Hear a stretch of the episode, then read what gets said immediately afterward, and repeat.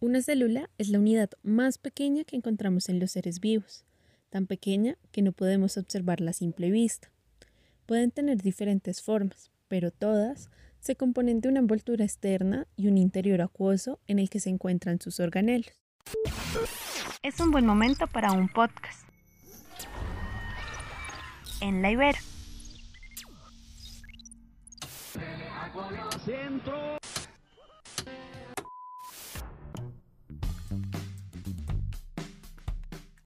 Bienvenidos a un episodio más de Aprendiendo del Ser Humano, un espacio para comprender cómo funciona nuestro cuerpo y de qué estamos hechos. En la producción de este podcast estuvo Astrid Milena Costa, Diana García Nao y quien les habla, Diana Pajarito Fonseca. Esto es Todo sobre la célula, un episodio donde descubriremos qué es, su estructura y sus funciones. Quédense con nosotros. La célula constituye la forma más pequeña y simple organización biológica. Decimos que es la unidad funcional de todos los seres vivos porque todas ellas son capaces de llevar a cabo las funciones de nutrición, relación y reproducción. Y es la unidad estructural porque todos los organismos están constituidos por células. En función del número de células que componen los seres vivos, podemos encontrar seres unicelulares y seres pluricelulares. Los seres unicelulares son individuos muy, muy pequeños formados solo por una célula, por ejemplo, las bacterias. Los seres pluricelulares son individuos formados por una gran cantidad de células. Los árboles, los animales o los seres humanos somos pluricelulares. Sin embargo, Street, la clasificación más importante de las células tiene que ver con la presencia o ausencia de un núcleo celular. Esta distinción resultó fundamental para la historia de la evolución, pues nos permite distinguir los dos grandes reinos. Primero, tenemos las células procariotas. Estas células tienen una estructura básica y sencilla, con membrana, pero sin núcleo ni organelos, por lo que su material genético se encuentra disperso en el interior de la célula, en su citoplasma. Las células procariotas fueron las primeras formas de vida en la Tierra. Entonces, todos los seres vivos formados por células procariotas son unicelulares, ¿verdad? Así es, Astrid. En segundo lugar, tenemos las células eucariotas. Esta célula tiene una estructura más compleja que las procariotas y poseen organelos con membranas especializadas en su citoplasma. La característica principal de este tipo de células es que tienen un núcleo definido, donde se encuentra su material genético.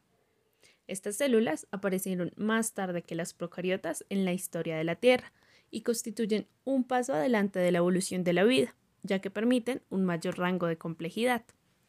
Entonces las células eucariotas forman parte de organismos complejos y multicelulares, ¿verdad? Exactamente. Una vez que ya entendimos esta clasificación entre células procariotas y eucariotas, es importante mencionarles que dentro de las células eucariotas también existen dos tipos principales, las células animales y las células vegetales. Y es que si bien ambas tienen una estructura en común, también presentan algunas diferencias en relación a las funciones que llevan a cabo, como hablaremos a continuación.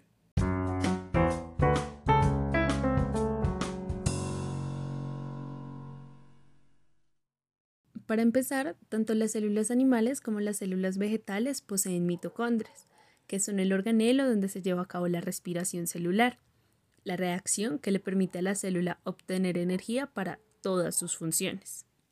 El núcleo celular es otra característica compartida por ambos tipos de células Diana. Esta estructura es la que aloja el material genético de la célula, en otras palabras, lo que nosotros conocemos como ADN. En tanto sus diferencias, las células vegetales poseen una pared celular rígida, compuesta principalmente por celulosa. Y es muy interesante porque esta estructura es la que le da forma a la célula y le otorga sostén a la planta, ya que los organismos vegetales no tienen esqueletos como los animales. Además, las células vegetales poseen cloroplastos, que son los organelos donde se lleva a cabo la famosa fotosíntesis, un proceso en el cual la planta fabrica su propio alimento, como sabemos, este organelo es exclusivo de las células vegetales. Por su parte, las células animales no tienen pared celular y presentan formas muy variadas y a menudo irregulares. Estas células poseen dos estructuras exclusivas, es decir, que no tienen las células vegetales, los centriolos que participan en la división celular y los lisosomas que contienen enzimas digestivas y pueden destruir virus y bacterias invasoras. Después de este corte, volvemos con las funciones de una célula. Las células pueden tener funciones muy diversas y complejas. Entre ellas tenemos, primero, las funciones estructurales, que son las encargadas de construir tejidos como la grasa, el músculo y los huesos, que dan soporte al cuerpo y a sus órganos. En segundo lugar, tenemos las funciones secretoras, que generan sustancias indispensables para la vida y la autorregulación del organismo, como lo hacen las mucosas o las glándulas. En tercer lugar, encontramos las funciones metabólicas, que descomponen los nutrientes o los transportan a lo largo del cuerpo, como lo hacen las células digestivas en el intestino y los glóbulos rojos en la sangre, por ejemplo. Ya en cuarto tenemos las funciones defensivas, que ayudan al organismo a defenderse de agentes externos y eliminarlos, o a combatir enfermedades, como lo hacen, por ejemplo, los glóbulos blancos. En quinto lugar están las funciones de control, que coordinan la enorme diversidad de procesos del cuerpo, transportando información y generando reacciones específicas a estímulos determinados, como es el caso de las neuronas, de las cuales les hablaremos un poco más adelante. Y por último, las funciones reproductoras, que se combinan para dar lugar a un nuevo individuo, reproducción sexual, o se dividen por su propia cuenta por mitosis para producir un nuevo individuo, lo que conocemos como reproducción asexual.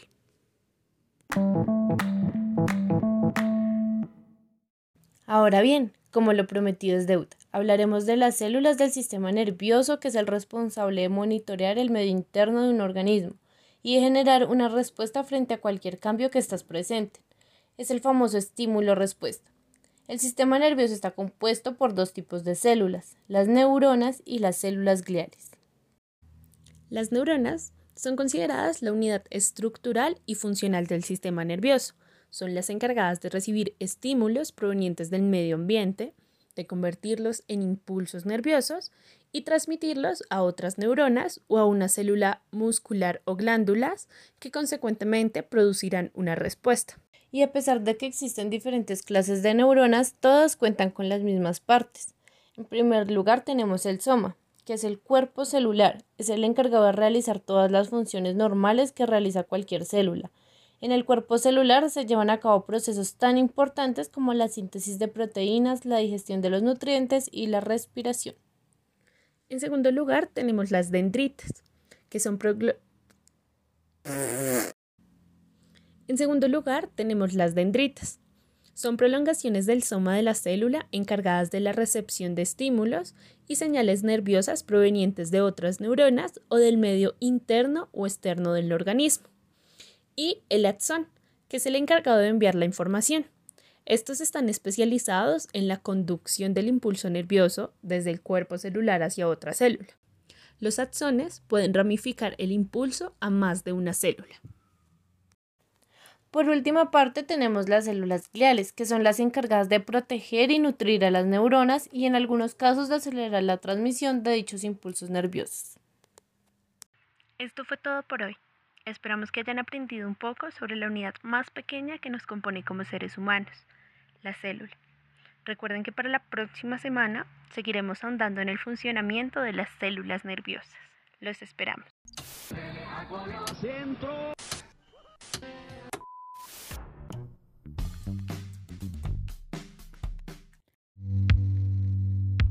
Aprendiendo del ser humano fue un podcast para la clase de biología del programa de psicología en la Iberoamericana. La realización de este episodio fue posible gracias a Astrid Acosta y Diana Pajarito en las voces y Diana García en la postproducción.